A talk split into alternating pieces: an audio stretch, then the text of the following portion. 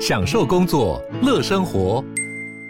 就算不在办公室，也能从容应对线上会议。HP Dragonfly 透过专业的 HP Presence 设计，内建降噪及会议快速键，搭配清晰的 Bang Olufsen 音效，增强音讯及视讯功能。HP Dragonfly 顶级商务笔电，采用 Windows 11专业版，让您在会议中享有最佳的视觉和听觉品质。你要泡什么？要泡茶、泡咖啡，可不要泡沫经济；要泡泡糖、泡泡澡，可不要梦想成泡影；要泡菜、泡饭、泡妞、泡书本，就不要政治人物跟咱们穷泡蘑菇。不管泡什么，张大春和你一起泡新闻。台北 FM 九八点一 News 九八九八新闻台，今天孙维新谈天，国立台湾大学物理系及天文物理研究所的孙维新教授，也是《科学人》杂志的总编辑，为我们带来什么样的话题？今天第一个，我们先谈谈四月份出版的《科学人》杂志，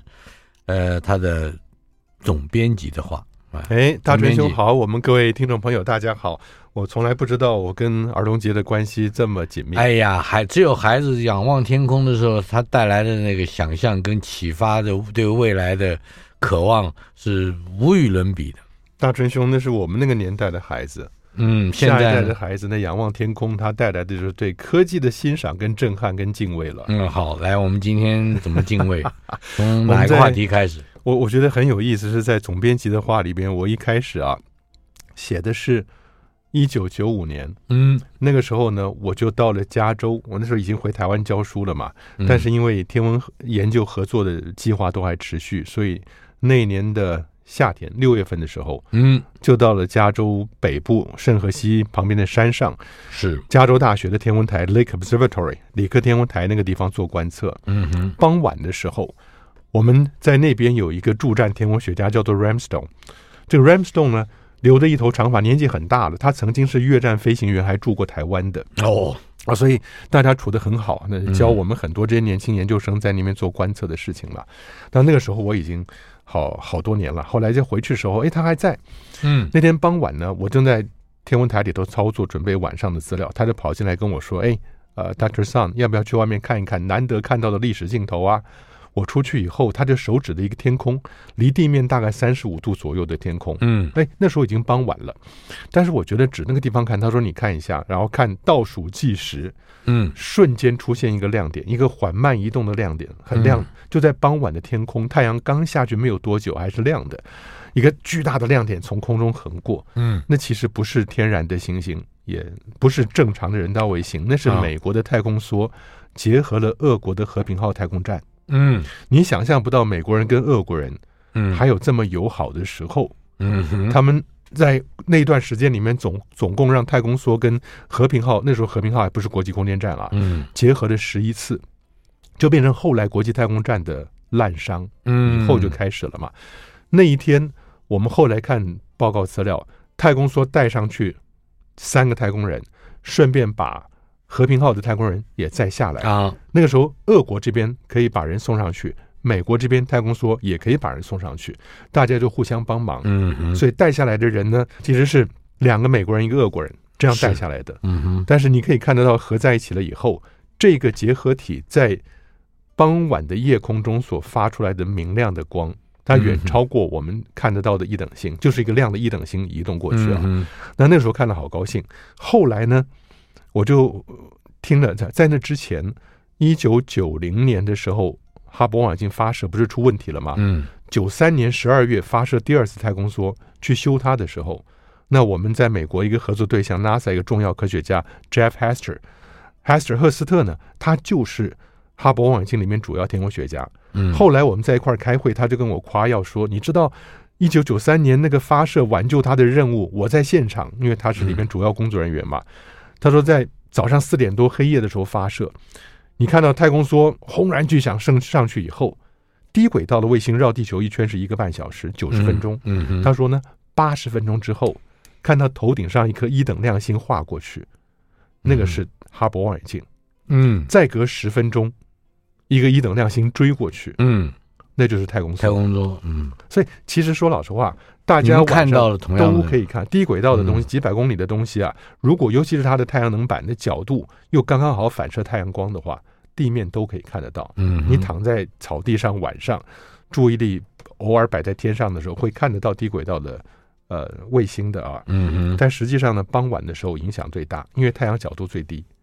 所以你头上这些卫星都变得非常明显。嗯那终于回到了我们今天这个主题了。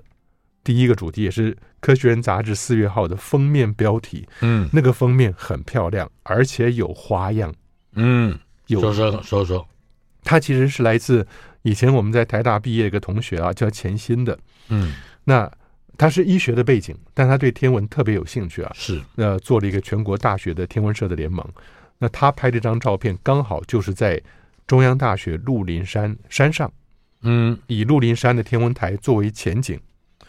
然后你所看得到的这个呃一个彗星，刚好对着那个这个鹿林山的天文台下来。嗯哼，那这也是为什么我们现在看到这张图像呢，就觉得特别感动，因为它是一个拉着长长尾巴的彗星，嗯彗星的头正要接近鹿林山那个一米望远镜的这个圆点。幸好你说是前 景，不然感觉到彗星要砸到 了这这个天文台的，天文台砸到我们的一米望远镜是吧天文台啊！还差不到一公分，对我，所以我觉得这张照片特别特别精彩。嗯哼，那感觉上呢，如果不知道那是彗星的人拉着尾巴的彗星啊，你会以为那是一米望远镜，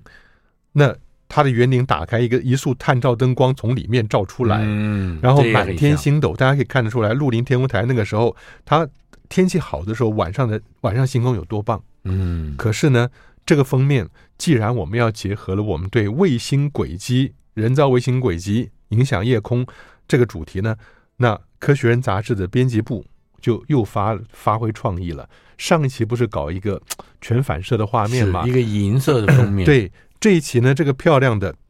钱新同学拍的这个彗星跟鹿林山呢，你拿到暗处去看，就会看到一道一道斜斜的线哦，从这个天空上面搭过去。要拿到暗处去看这个封面，，对，因为那是夜光涂料嗯，加上去的，去模拟这些呃未来的卫星星轨所留下来的轨迹。嗯，嗯，所以你正常情况底下，你看上去就是一个漂亮的鹿林山加彗星的画面。是你拿到暗处去看，就会看到它被横向的切了不知道几十道卫嗯星星轨的轨迹了。那是这就真的是告诉我们说，这个问题已经严重到无以复加了。嗯哼，另外就是有几个，我觉得呃一定会让《科学人》杂志的读者不失望，而且会对于现在的这个处境更有兴趣的文章。嗯其中一篇就是长新冠，嗯新冠这个肺炎，我们这个已经跟跟我们共同生活了三四年了啊。嗯呃，但是长新冠，也就是成千上万感染新冠病毒的患者，在呼吸症系系统的症状消失之后，仍然深受急性后遗症的影响。嗯而且科学家探索这些症状的背后的病理机制，呃，发现了更复杂的内容。嗯呃，我们来谈谈这个跨专科团队的医疗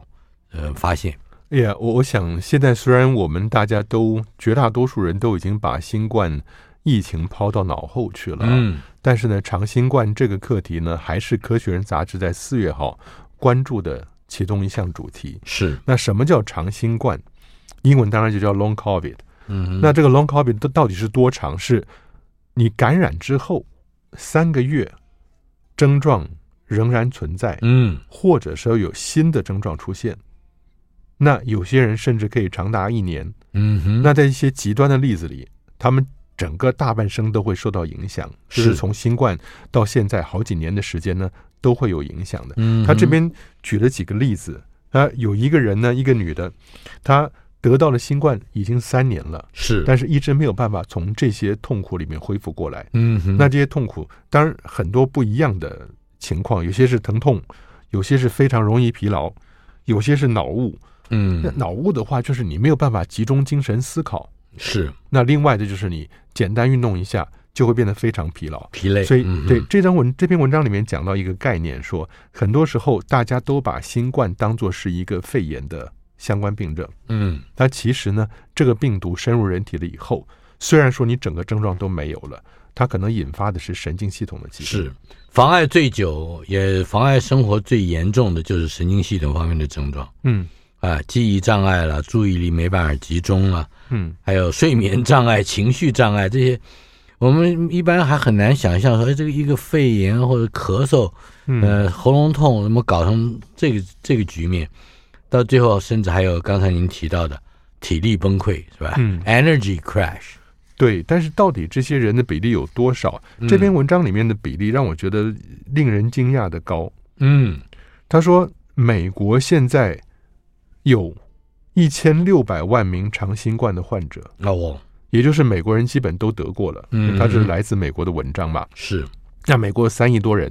那即使你算两亿多人得了以后呢，它留下了将近两千万名长新冠的患者，是，所以这个比例其实蛮高的。嗯，那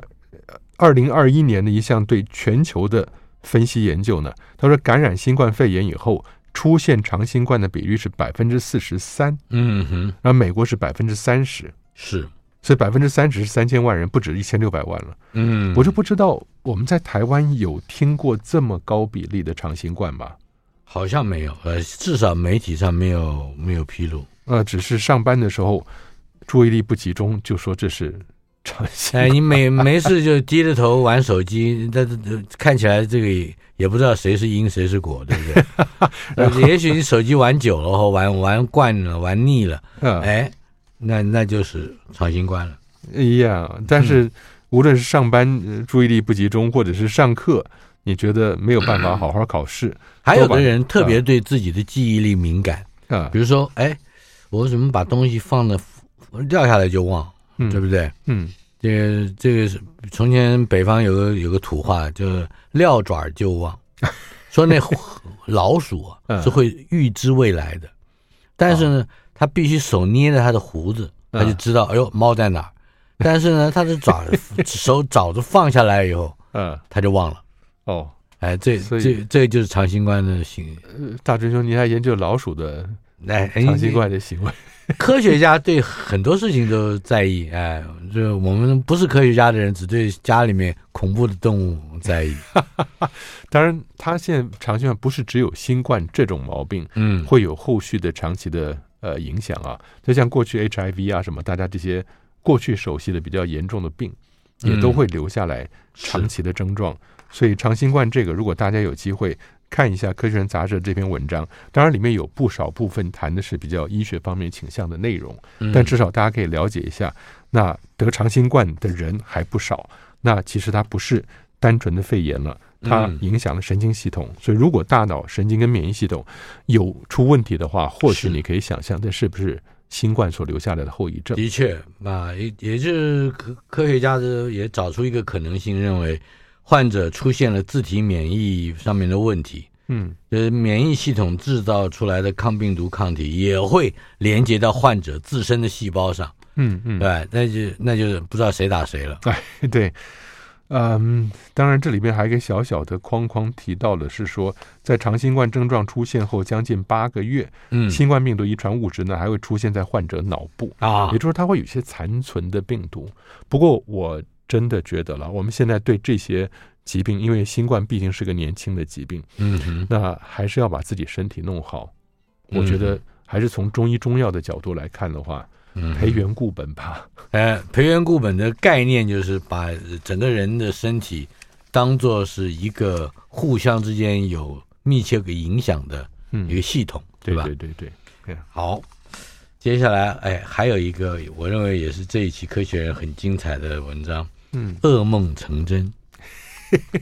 但是我看这这篇文章，我相信我我们有一个共同点，哎，我们对于他文章开场提到的 Alan Alda 嗯亚伦阿达以嗯及他所主演的美国电视影集《M.A.S.H. 嗯野战医野院》战医院啊哎，应该是非常有印象的。啊，对我还记得大真兄一提了以后，我就想起来我们在电视上早年那个电视对上呀，那个好像是 CRT 的黑白的，啊，对，它那个 Mesh 呢，一开始的时候其实是在越战的丛林里面的嗯哼，看得到的这些穿着军装，但是是内容是蛮搞笑的一个影这是一个 sitcom 好像嗯哼嗯，哼呃但是它是用影片拍的，嗯呃，但是这它主要是讲呃亚 Alan Alda，呃自己得了它叫是快速动眼期的睡眠期的病 REM， Yeah，E 睡觉 R- 的时候碰到 REM 这个这个周期，是也可以就是说睡得最熟的时候，嗯，对不嗯对？对，它叫它其实名字叫做 RBD，前面那嗯个 R 呢指的就是 REM，大家都知道睡觉分几个期嘛，嗯，其中有一个睡觉中间的一个阶段叫快速动眼睡眠期啊，是但如果说他的睡觉有表现出来的行为是会有障碍或者是很特别的话 behavior disorder，对，所以 behavior disorder 就是 BD 了，RBD，、嗯，所以就是你在快速动眼期的时候，睡眠出现了比较大的问题。他就说什么？他说他在做梦的时候会觉得眼前有一袋马铃薯，嗯那他是在战场。就是是越战的战场，嗯，所以他没有别的武器了，把那一袋马铃薯抓起来，就像敌人扔过去。那突然他醒过来，他在卧室里面，他发觉他刚刚扔的那个是他的枕头。对那敌人是对象是他太太，呃，对，是不是？ 那太太是他梦中的敌人还是实际的敌人，这也不知道了。我跟你说，嗯这个毛病我有的，嗯嗯我我我浑身打的都是伤，嗯嗯呃，这个蛮还蛮严重的，嗯嗯，呃，还目前还没有请教过大夫，但打是这的都篇是文，伤。就我我手指头嗯戳到墙，嗯或者说是手手臂上、嗯手腕上，嗯呃，出现外伤嗯的嗯痕迹，嗯，嗯经常发生。你在睡觉的时候跟人家搏斗，大部分的时候是搏斗，有些很小部分的时候是辩论 或者嗯斥责。哎，这 个不是开玩笑的，但但嗯是我也不知道为什么，应应该我看这篇文章看完，应该会去找医生检讨检讨。我觉得呢，这是《科学人》杂志对我们大追兄最大的贡献了。对，看你们这个杂志也足够吓人。啊不过大追兄我自己发现嗯做梦啊，因为你知道以前不是有个很伟大的物理学家费因曼吗？Feynman， ，Feynman，嗯他写了一本书嘛，呃，You must be joking, Mr. Feynman，一定在开玩笑吧？嗯是别开玩笑，别开玩笑。嗯对，然后那里面有一段，这个 Feynman 很有趣，嗯他会去研究蚂蚁的社会行为，啊哈，他会去研究自己做梦，是因为他我们什么时候睡着，大追兄，你你能够准确的知道你什么时候睡不着能吗？不能我们当然，我们做健康检查的时候，有时候要做全胃镜啊、肠镜什么，嗯哼做全身麻醉嘛。那我每次最痛恨的就是，我竟然没有办法知道我什么时候会失去知觉。嗯那第一次就是那样糊里糊涂，第二次我就十开始倒数计时，嗯那那数到最后呢以哼，后还是呢，糊里糊涂，哎，就是闭上眼睛再睁开以后就已经结束。 但是我后来发觉，不是只有麻醉，麻醉最让人痛苦的是，如果你麻醉手术两个小时，嗯，这两时两个小时基本断片，因为他也没有梦，对，他就从没你有生梦命里面就有两个小时不见了。我的确有过一次这样的经验，就是嗯我听到了那个护理师跟我说，呃，我数到十，你应该就睡着了。 嗯。他还没数到三，我就睡着了。你很困的，我嗯看。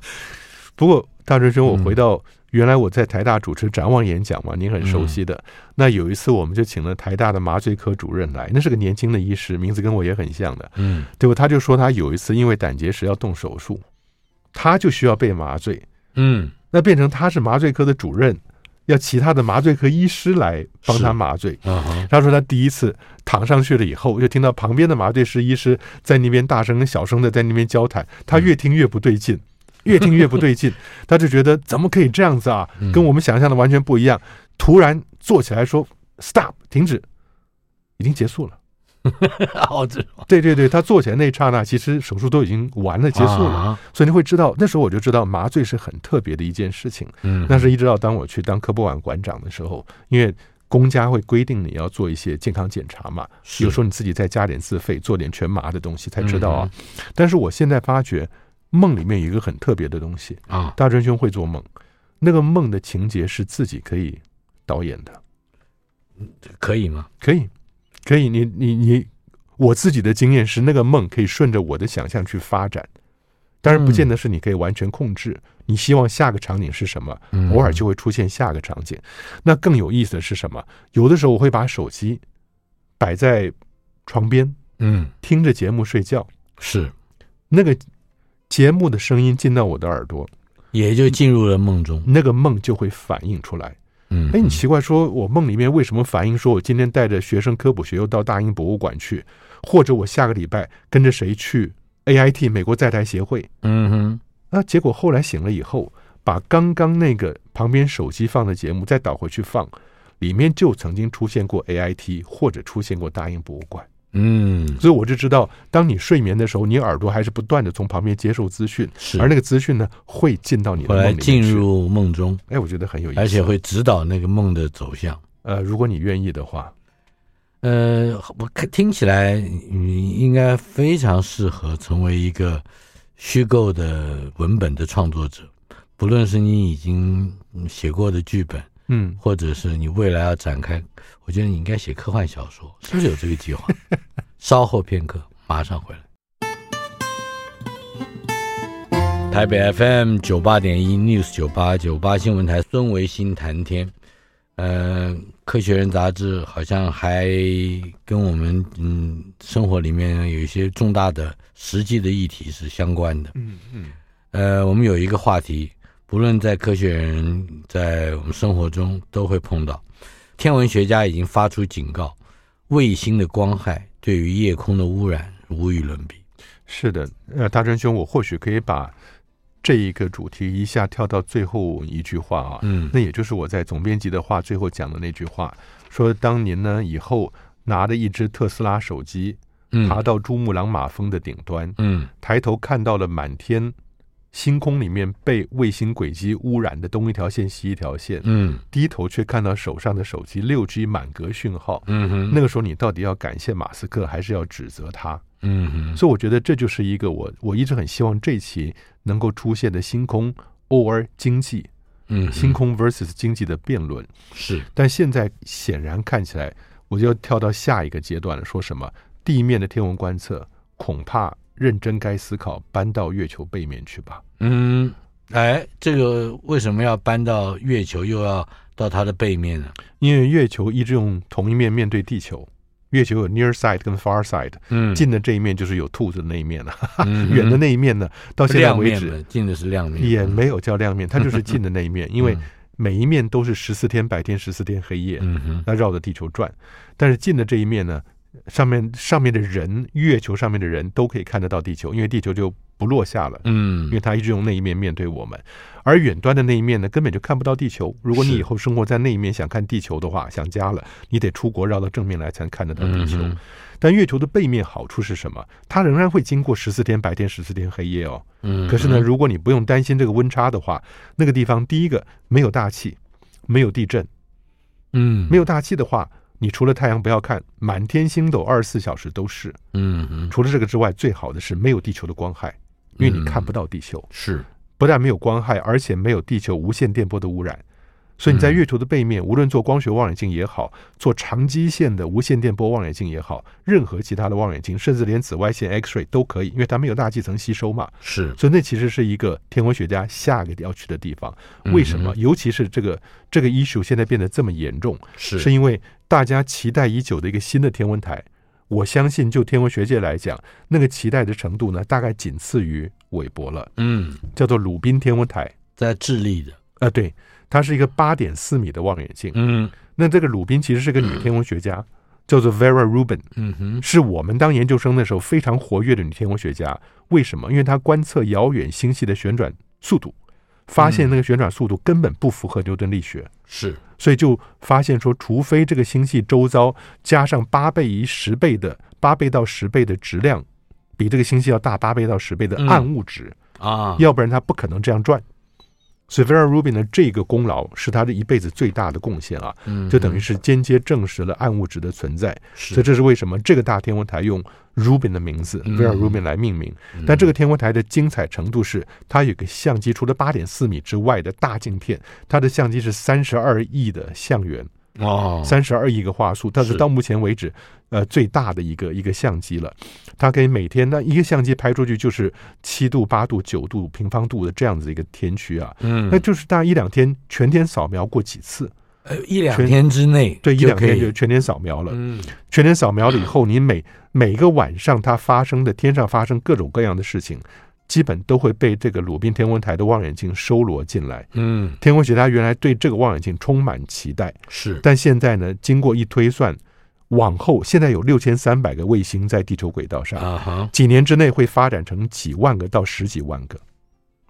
呃，这也就是拜马斯克之赐，对，马马斯斯克克现及在其同才，对马斯克现在有三千两百颗，嗯，最，终是四万两千颗。目前轨道有六千三百颗，它已经超过一半了。嗯，那再过两三年呢，就超当超过六万五千，大真凶六万五千是一个临界值啊。嗯，超过六万五千以上以后，大春兄在牵着小孩的手走到星空底下，你抬头看向这片星空，嗯，这个星就得打夸弧了。嗯，它到底是真实的星还是人造卫星卫的星嗯星空啊？每十五个光点里面有一个就是人造卫星。嗯，那我就觉得我在台大开一门课叫认识星空，不是需要加开一门课叫做认识卫星，嗯哼。免得你许愿许错了对象。怎么感觉好像这些 substitute 要都比本尊来的呃更更强烈或者是更明显？马斯克是一个，他把大量的卫星发射上去，嗯，但是你知道吗？原来我们不是讲他设法要把卫星表面涂黑，把轨道降低。是本来我们对轨道降低不能理解，但后来发现轨道降低速度快。嗯那你知道有人说了，哎，天空学家你什么什么特别的？因为你一个长的曝嗯光，你会发现那上面可能经过几条白线条，但是呢，通常天空学家拍摄一个天区，嗯，可能是同一个天区拍二十张，是然后叠加在一起，你就可以看到很深的星星嘛，对不对？嗯很嗯深很暗的星。哎，他说你每次二十张里面不是那一条卫星经过同样的位置啊，你你可以减掉啊，你可以一下你就发现了哦，这个卫星在这边画一条线，到了下一个画面，这个卫星就不见了。嗯那你用下个画面做软体上面补救回来就可以了，对不对？听起来很简单，no，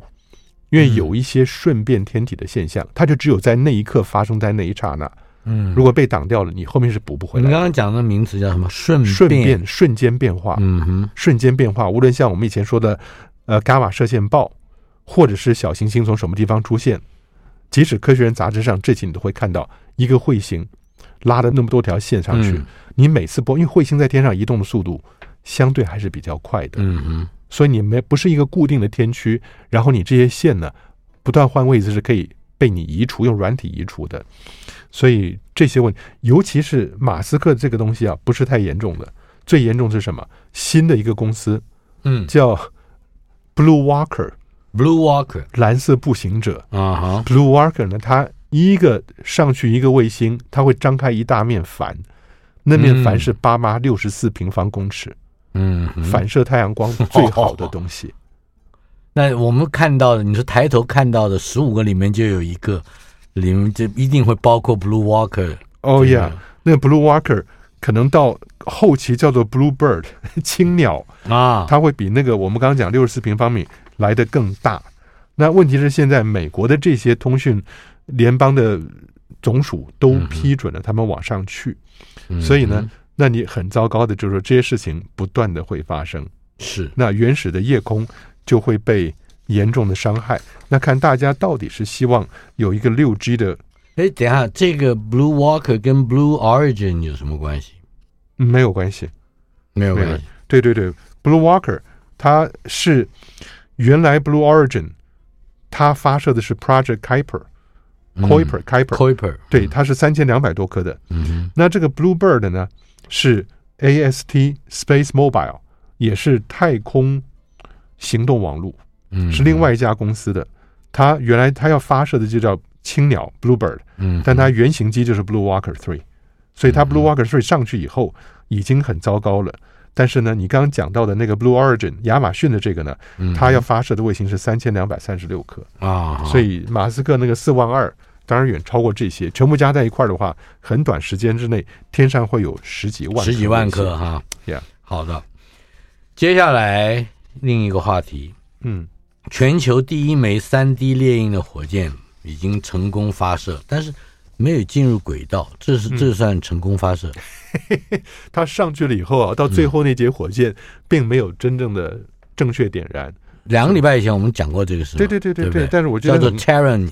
One，呃，对它那个时候人族一号，人族一号，对它那个时候倒没有真正的呃起飞，嗯但是呢，想的是说能够过一段时间再飞吧。哎，没有想到，还真的又又真的起飞了。但这次起飞，我觉得大真兄啊，嗯，这也算是个好事了。为什怎么么？说是因为它能够证明三 D 的轨道猎百分之八十五的三 D 猎印的火箭，至少可以升空升到一半。嗯哼，呀、慢慢好来，慢慢来，你也不算知道、嗯算他成功。算它成功。对对对对对，另外，日本高中生成功开发了小型的人造卫星，嗯也也会在今年的十月升空。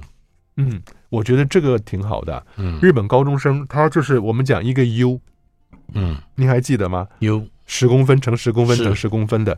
我一直在讲，很多国家的高中生都已经开始做卫星了，嗯我们为什么不早点开始？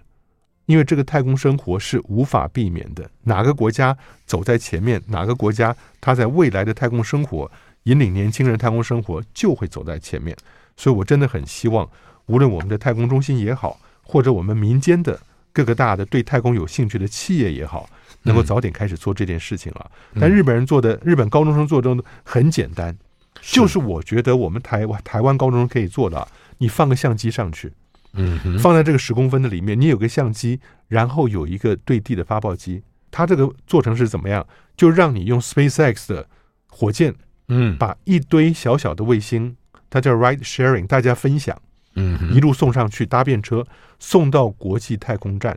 国际太空站有个小爪嗯子，你把卫星在里面摆上那个爪子了，那个爪子门外一开，爪子就甩出去 甩到哪里去呢？轨道里面啊，嗯哼，就跟那个国际太空站大概差不多高度吧，甩出去以后上下高度的变化。但是这个卫星甩出去以后要干嘛？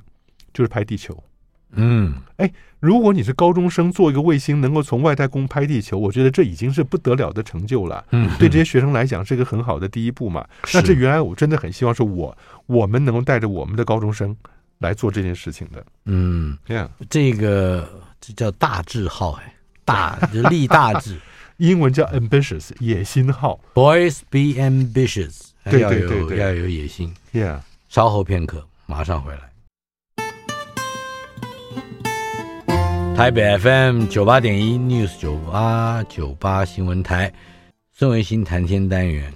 科学人》杂志的总编辑孙维新先生在我们的现场，维新兄，哎，维珍轨道宣布停止营运，呃，这不是这个 Richard Branson 所有的企业，是他企业里面的一部分，是吧？对，当年我们不是讲说维珍，它一开始它的航空公司叫呃什么 Virgin Atlantic 嘛，嗯哼，到后来呢就出来 Virgin Galactic 维珍银河。那那个时候就搞得是风生水起啊，嗯要要做太空嘛，跟一天到晚跟 Amazon 的那个贝佐斯骂来骂去的。是，他到后来不是也做了那个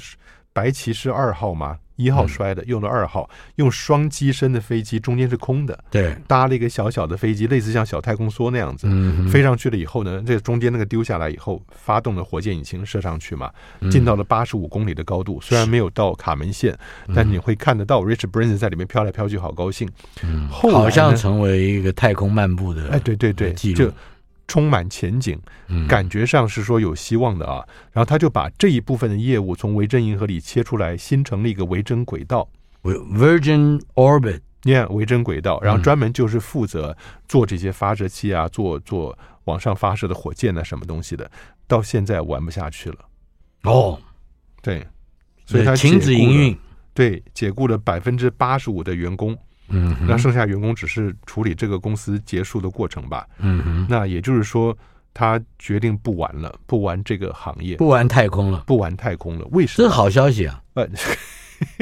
对吧哎，？我上课演讲要改啦，因为我上课演讲本来就讲的英国一个 Richard Branson，然后美国一个 Bez Bezos，然后底下是一个马斯克，嗯这三个互相在竞赛太空观光，这他妈害得我这上面那个就 拿掉拿掉了。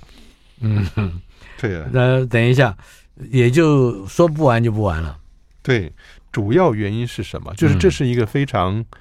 严苛的行业。嗯，你每天看马斯克在那个地方好像玩儿挺高兴的，他本身的压力你大到难以想象。是，我觉得他每天，我们讲大家一天到晚生活的很辛苦，可能几百块、几千块，拿了个六千块，高兴的不得了了。嗯，马斯克他们可能是每天是六亿、六十亿这么倒来倒去的。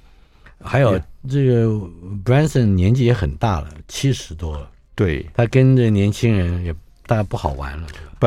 很重要的一点，你会发现现在做太空行业的人啊，大春兄这句话，我觉得我们听众朋友都可以听进去，听进去。嗯哼，就像我们所有的尖端科技，它要对顾客提供 total solution，啊，一个一条龙的服务了。是你不能只搞一样，你需要把它的上游跟下游全部都拉到一起，你才嗯能够节省成本，你才能够制定标准作业。是，所以，但是这个东西，除非你有巨大的资本，否则你是玩不到那个阶段就会倒的。那么现在马斯克有什么阶段可以值得我们报道的？你说马斯克吗？啊，SpaceX 升级的星链 V2 Mini 啊买了卫星，这又是我们讲的，他不是要发星链卫星吗？发很多个吗？对，可是呢，它现在巨大的那个 Starship 星舰还有问题。它本来嗯要 Starship 那巨大的火箭呢，不是说要送人去火星什么的，它要拿那个火箭来送大量的第二期的 V two 的第二期的那个星链卫星嘛。嗯但那个还没有成功之前，它必须要用猎鹰九号。猎鹰是九号 size 不够大，嗯哼，它新的第二期的卫星装不进去，哦，所以就把第二期的卫星改成 V two mini。小的， 就把第二期的卫星呢重新改编了以后，变成一个较小的，可以装载大量，你就像一堆公事包叠在那个 V, 这很像说你订了 Uber Eat 或者是嗯 Food Panda，然啊后，说不行，我们要送很多，你那个便当啊放小一 点，哎，你本来要要吃排骨饭的，你现在只能吃小排骨，嗯嗯，对，是，是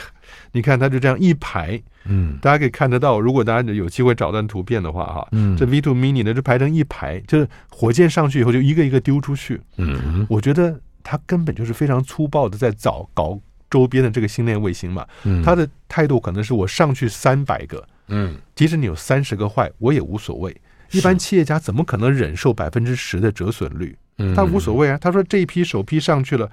根本就没有完全达到标准，嗯所以开始往下掉。为什么？因为有一家澳洲的公司啊拍到了其中一个 V two Mini 的轨道，哦并没有真正飞到它该去的位置。哦，哎，这个很像 CCTV 啊，拍到了 那个 Food Panda 的呃运送员吃偷吃便当，啊、有这种事啊，大真兄。可是我跟你讲，啊我觉得这个新闻啊，嗯哎，你这个我们讲澳洲的这个卫星公司，嗯它更值得我们注意了。为什么？这个叫 H E O 嗯 Robotics，H ，Robotics，是 High Earth Orbit 嗯哼，高地球轨道的 Robotics，嗯哼，它是一在是地球，对对对对对。嗯哼那这个公司很搞笑的是，嗯它竟然可以拍到轨道里每一个卫星的健康状况哦，呀。它就直接拍给你哎，看那说，这是一门生意，而且是很有意思的生意，嗯你有太多想象空间了啊。是你们都在发射卫星，你搞军事，他搞通讯，他嗯对搞气象，我来搞你们的卫星，但不是搞，而是我监控你们的卫星。 嗯，你如果要付钱给我说，你现在发射上这一批 V two 是 mini 健康状况如何？对好，，我其中接了有三颗卫星得了长新冠，对吧对啊，它的轨道你知道它多厉害吗？嗯，原本刚上去的 V two mini 高度是离地三百八十公里，那应该调到四百二十公里，它自己嗯本身逐渐要要想办法升上四百二十公里，搞了半天，它不但没有到四百二，它掉到三百六十五。你这个本来是秘密的嘛，呃，本本来来不是应该被谁知道的，不应该被。哎，其实这个这个公司如果接受委托的话，嗯他应该把这个业务机密直接告诉马斯克，说你 V two Mini 出问题了。嗯哼，他现在显然，他公开了哎，，我我没有拿你的计划，啊对我只是拍张照片说你这个不行、他啊。这个是有一点威胁性的，就是 马斯克接下来知道该怎么伺候我马们，斯克就跟川普一样，要付给他封口费的是吧？是不是？嗯，嗯，好，这个是这反正他们卫星业界的问题。 对对对，啊，但我怎么老想到 Food Panda 呢？奇怪啊！那你饿了是吧？哎，因为我讲你讲我饿了，我就告诉你一个跟饿了有关的新闻。嗯，一天看到十六次日出日落的穆斯林太空人，他斋戒月怎么办？嗯，对，全球好像有十六亿人，将近二十亿人的穆斯林。哎，那现在有一个阿联酋阿拉伯联合大公国，阿联酋的太空人呢，嗯，在国际太空站上。是，那斋戒月开始了，嗯，今年的斋戒月开始是三月二十二、二三，是，一直要到四月二十一。嗯哼，所以这一个月里面，大真兄你知道吗？斋戒月是天只要太阳一出来了，不能吃也不能喝，嗯哼，连水都不能喝。是那一直要到太阳下山，你白天还是可以去逛菜场，啊，你买了以后不能不吃能的不，能动的，不能动的，要回来以后等到天黑了以 那后。买了不更辛 苦？你看着但一是堆食物，重点是说哈、嗯穆斯林他们是很守规范的，那因为是它是个非常严格的一个一个教义嘛。嗯，那他需要看到太阳出来才能吃。问题是你阿联酋太空人在国际太空站上嗯一天会看到十六次日出跟十六次日落，是那要怎么办这个 太太难了。啊？哎，对不过好像以前也有过这样的情形，呃，嗯它的确有一个规范是不受这个太空上的这种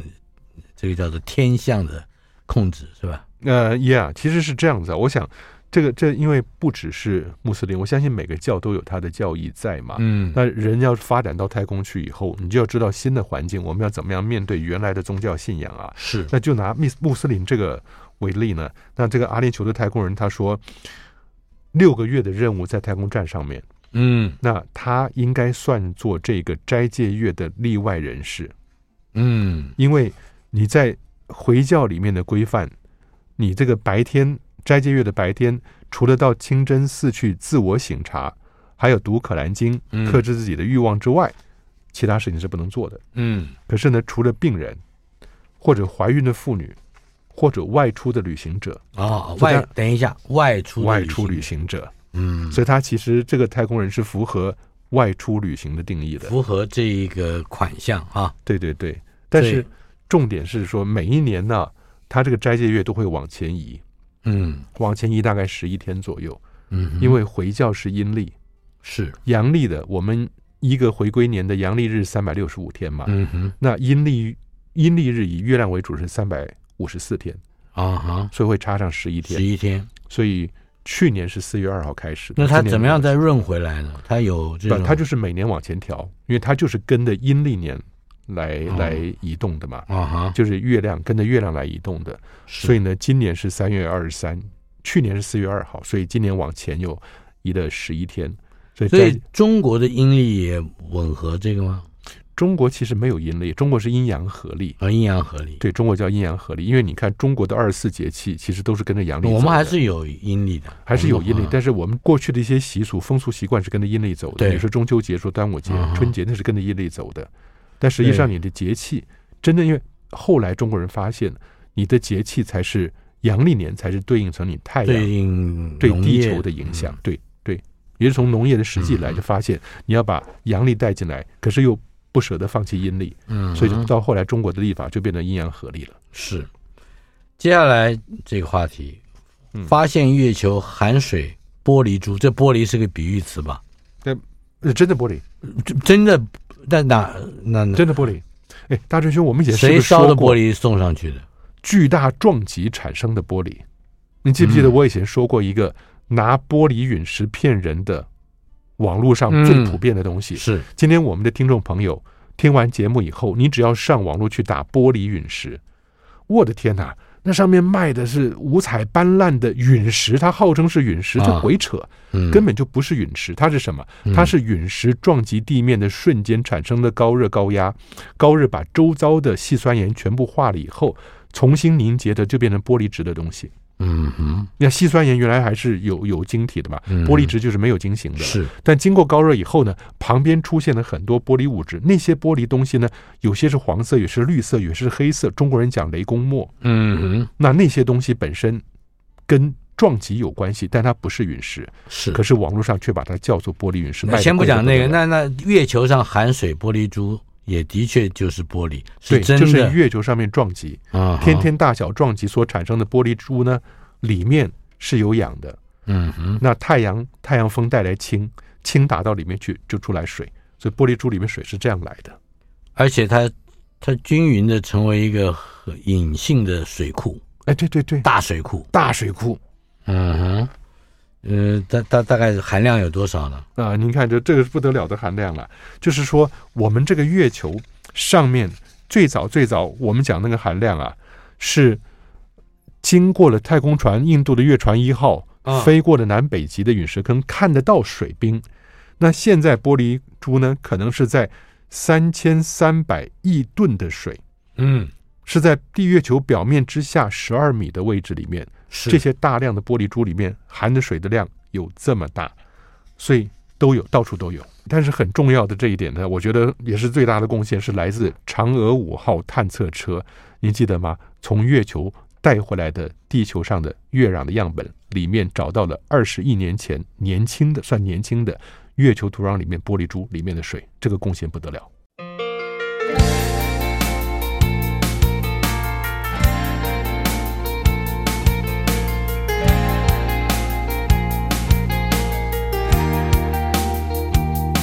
雨覆盖了这片天空，熙来攘往的人群中，这场景颤动了你和我不期而遇的时钟，仿佛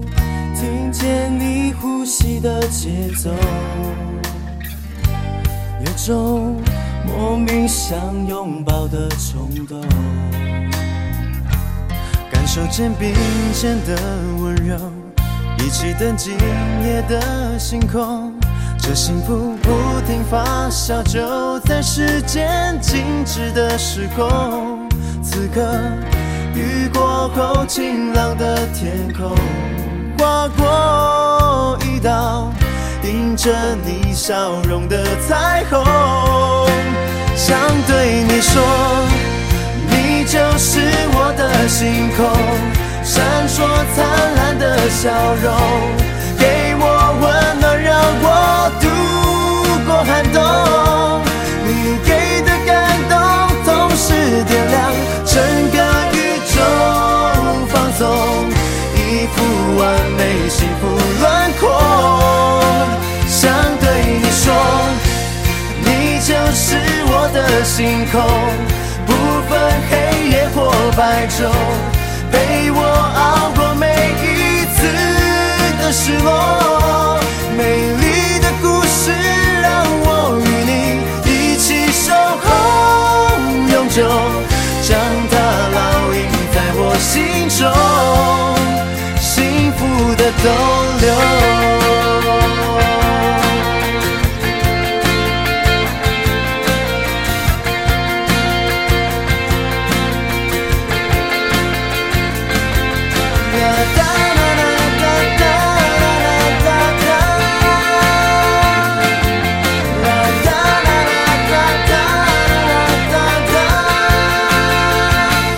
感受肩并肩的温柔，一起等今夜的星空。这幸福不停发酵，就在时间静止的时空。此刻雨过后，晴朗的天空划过一道映着你笑容的彩虹。想对你说。你就是我的星空，闪烁灿烂的笑容，给我温暖，让我度过寒冬。你给的感动，总是点亮整个宇宙，放纵一幅完美幸福轮廓。想对你说。你就是我的星空，不分黑夜或白昼，陪我熬过每一次的失落。